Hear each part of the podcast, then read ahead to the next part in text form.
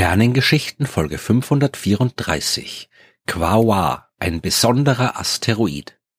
Im Jahr 2002 hat man in einigen Medien lesen können, dass der zehnte Planet unseres Sonnensystems entdeckt worden ist. Zur Erinnerung, damals war Pluto auch noch als Planet klassifiziert, nämlich als Planet Nummer 9. Erst 2006 war die Astronomie soweit, die fehlerhafte Klassifikation von Pluto als Planet zu korrigieren. Aber damals hat das Sonnensystem ganz offiziell noch neun Planeten gehabt und, zumindest den Schlagzeilen im Jahr 2002 zufolge, vielleicht bald zehn. Die amerikanischen Astronomen Chet Trujillo und Mike Brown, die haben am 4. Juni 2002 Beobachtungen am Palomar Observatorium in Kalifornien gemacht. Sie waren auf der Suche nach noch unbekannten Asteroiden im äußeren Sonnensystem und an diesem Abend sind sie fündig geworden. Das haben sie aber erst zwei Tage später gemerkt, als sie die Bilder der Aufnahmen am Computer ausgewertet haben. Im Sternbild Schlangenträger hat sich da ein Himmelskörper um die Sonne bewegt, der bisher noch unbekannt war. Die ersten Daten haben gezeigt, dass er noch weiter entfernt von der Sonne ist als Pluto, zumindest teilweise, denn Plutos Umlaufbahn ist sehr lang gestreckt. Am sonnennächsten Punkt ist Pluto knapp 30 mal weiter von der Sonne entfernt als die Erde, am sonnenfernsten Punkt ist es der 50-fache Erdabstand. Der neu entdeckte Himmelskörper, der hat ein bisschen eine mehr kreisförmige Bahn gehabt und die Extreme haben sich nicht so stark geändert. Der kommt der Sonne nie näher als die 41-fache Distanz zwischen Erde und Sonne und am fernsten Punkt ist er gut 45 mal so weit entfernt wie die Erde. Übrigens, die Bestimmung der Bahn, die ist nicht allein mit den Bildern gelungen, die am 4. Juni 2002 aufgenommen worden sind. Je mehr Bilder man hat und je größer der Zeitraum zwischen den Aufnahmen ist, desto genauer kann man die Bahn bestimmen. Und Braun, die haben sich also sofort auf die Suche nach sogenannten Pre-Coveries gemacht. Sie haben abgeschätzt, wo sich der Himmelskörper in der Vergangenheit befunden haben könnte und dann haben sie in Archiven nach Aufnahmen von genau diesen Himmelsregionen gesucht, die irgendwann zu irgendwelchen anderen Zwecken gemacht worden sind. Und da haben sie dann nachgeschaut, ob das neu entdeckte Objekt da vielleicht auch drauf ist. Das kommt öfter vor, als man denken würde, weil es ist natürlich nicht möglich, bei jeder astronomischen Aufnahme jeden einzelnen Lichtpunkt, der da drauf ist, zu identifizieren. Meistens ist man ja nur an einem bestimmten Stern oder irgendeinem anderen bestimmten Objekt interessiert und macht sich nicht die Mühe, all die anderen Objekte auf dem Bild auch noch im Detail zu untersuchen. Aber wenn man weiß, wonach man sucht, dann wird man in den alten Daten oft fündig und in dem Fall gleich mehrfach. Die ältesten Bilder, die das neu entdeckte Objekt gezeigt haben, die waren aus dem Jahr 1983 und noch auf klassischen Fotoplatten. Auf jeden Fall war es mit diesen Precoveries möglich, die Bahn des Objekts sehr viel genauer zu bestimmen und damit auch den Abstand zur Erde sehr genau zu bestimmen. Wie jeder andere neu entdeckte Asteroid hat auch der vorerst eine sogenannte provisorische Bezeichnung bekommen, aus Zahlen und Buchstaben, mit denen der Zeitpunkt der Entdeckung kodiert wird. 2002 LM60. Es war auch ziemlich bald klar, dass es sich um ein vergleichsweise großes Objekt handeln muss. 2002 LM60 war recht hell und angesichts seiner großen Entfernung von der Sonne muss er daher auch recht groß sein. Man hat den Durchmesser auf 1300 Kilometer geschätzt und damit wäre er immerhin halb so groß wie der Pluto und das größte Objekt, das man seit Plutos Entdeckung 1930 im Sonnensystem gefunden hätte. Und egal ob Planet oder nicht, so ein großes Ding braucht natürlich auch einen Namen. Die Entdecker haben in der Mythologie der amerikanischen Ureinwohner nach vernünftigen Bezeichnungen gesucht, insbesondere von den Ureinwohnern, die in der Nähe der Palomar-Sternwarte leben. Ihr Vorschlag war dann Quawa, nach der Schöpfergottheit der Tongva, die früher dort gelebt haben, wo sich heute Los Angeles befindet.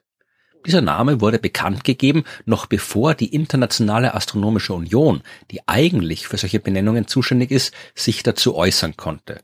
Weil normalerweise läuft so, dass ein Asteroid nach seiner Entdeckung eine provisorische Bezeichnung bekommt und dann, wenn seine Bahn ausreichend gut bestimmt worden ist, eine offizielle Nummer und erst dann wird ein echter Name gesucht und vergeben. In dem Fall war der Name vor der Nummer da, aber die IAU, die war jetzt gar nicht so böse. Im Gegenteil, sie hat Quaoa die Nummer 50.000 gegeben, um die Tatsache hervorzuheben, dass es sich wegen seiner Größe um ein besonderes Objekt handelt.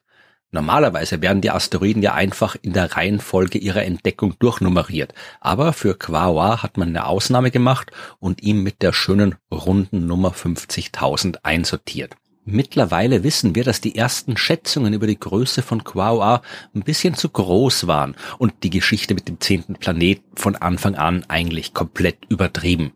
Der Asteroid hat einen Durchmesser von gut 1100 Kilometern, was aber immer noch sehr groß ist. Und besonders ist Quaoar auf jeden Fall. Wie alle größeren Objekte in der Region hinter der Umlaufbahn von Neptun ist auch Quaoar ein eisiger Himmelskörper. Seine Oberfläche ist mit gefrorenem Methan, Ethan, Ammoniak und Stickstoff bedeckt. Man hat aber auch Wassereis gefunden und Hinweise darauf, dass das Innere von Quaoar ein wenig wärmer ist. So warm, dass dort Wasser vielleicht auch flüssig sein kann und durch Spalten an die Oberfläche dringt. So einen Eisvulkanismus, den kennen wir auch von anderen Himmelskörpern, aber der ferne Quaoar zeigt, dass das Phänomen vielleicht häufiger ist, als man gedacht hat. 2007 gab es dann die nächste Entdeckung bei Quaoar. Mike Brown, der wollte sich eigentlich nur noch mal die Bilder ansehen, die im Jahr zuvor mit dem Hubble Weltraumteleskop gemacht worden sind. Und damals wollte man eigentlich nur möglichst gute Daten des neu entdeckten Objekts sammeln und Quaoar war dann tatsächlich auch der erste Asteroid hinter der Neptunbahn, der mit dem Hubble Teleskop untersucht worden ist. Auf den Bildern war aber bei genauer Betrachtung noch mehr zu erkennen, nämlich ein kleiner Mond, der um Quaoar kreist. Und diesmal hat Mike Brown gleich direkt bei den Tongva selbst nachgefragt für einen Namen für das Objekt und die Wahl fiel auf Weivot, den Himmelsgott und Sohn von Quawa in der Mythologie der Ureinwohner.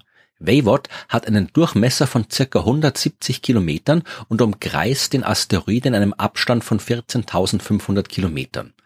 Dass Asteroiden Monde haben, beziehungsweise dass es Doppelasteroiden gibt, das ist nicht ungewöhnlich. Man hat schon einige davon gefunden und meistens entsteht sowas bei Kollisionen, wo Bruchstücke dann in einer Umlaufbahn um das größere Objekt landen.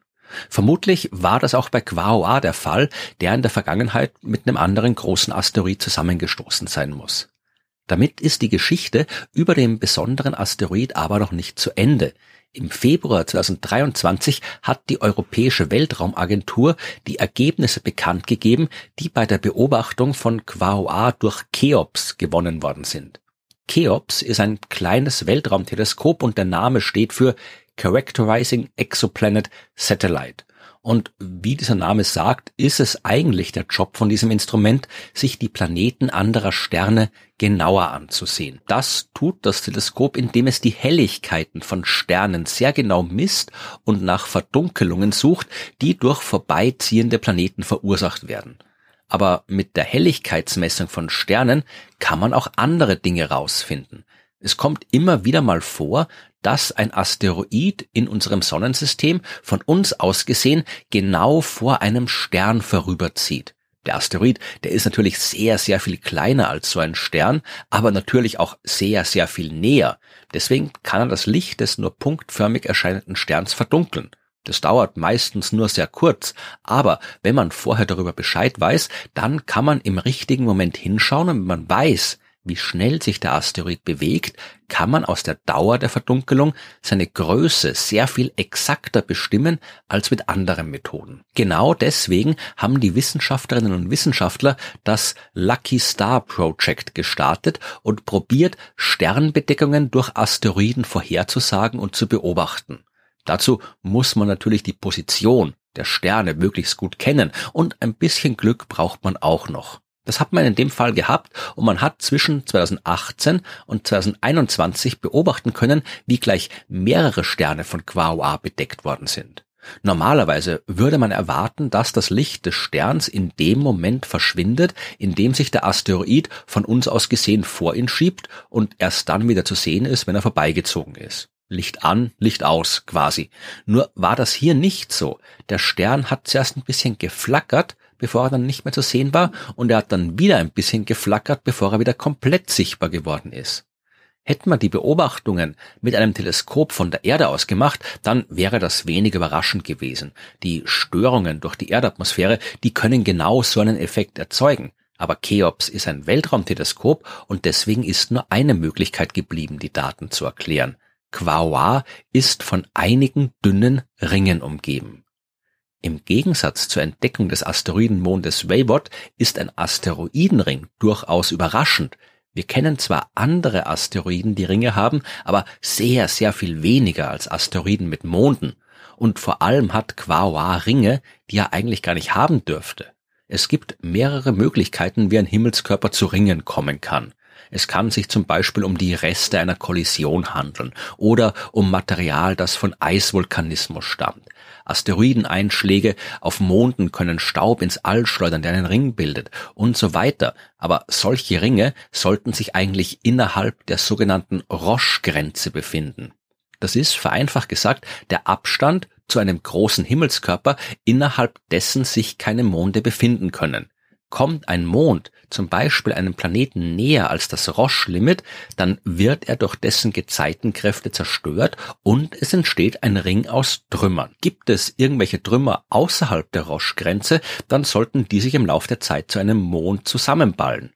Alle bekannten Ringe von Asteroiden befinden sich innerhalb der Roche-Grenze, so wie es sein soll, aber der Ring von Quaoar nicht. Der Grund dafür könnten die extrem tiefen Temperaturen sein, die verhindern, dass die Eisteilchen, aus denen die Ringe bestehen, zusammenhalten. Aber um das Rätsel der Ringe von Quaoar zu lösen, wird man noch sehr viel genauer hinschauen müssen. Noch ist keine Raumsonde in der Nähe von Quaoar vorbeigeflogen. Wir wissen nicht, wie es dort genau aussieht. Aber es gibt Konzepte für die Erforschung dieses fernen Himmelskörpers. Wenn eine entsprechende Sonde gebaut wird, wird es aber auf jeden Fall bis zur Mitte des Jahrhunderts dauern, bis sie gestartet und bei Quaoar angekommen ist. Aber wer weiß, was wir dann dort zu sehen kriegen.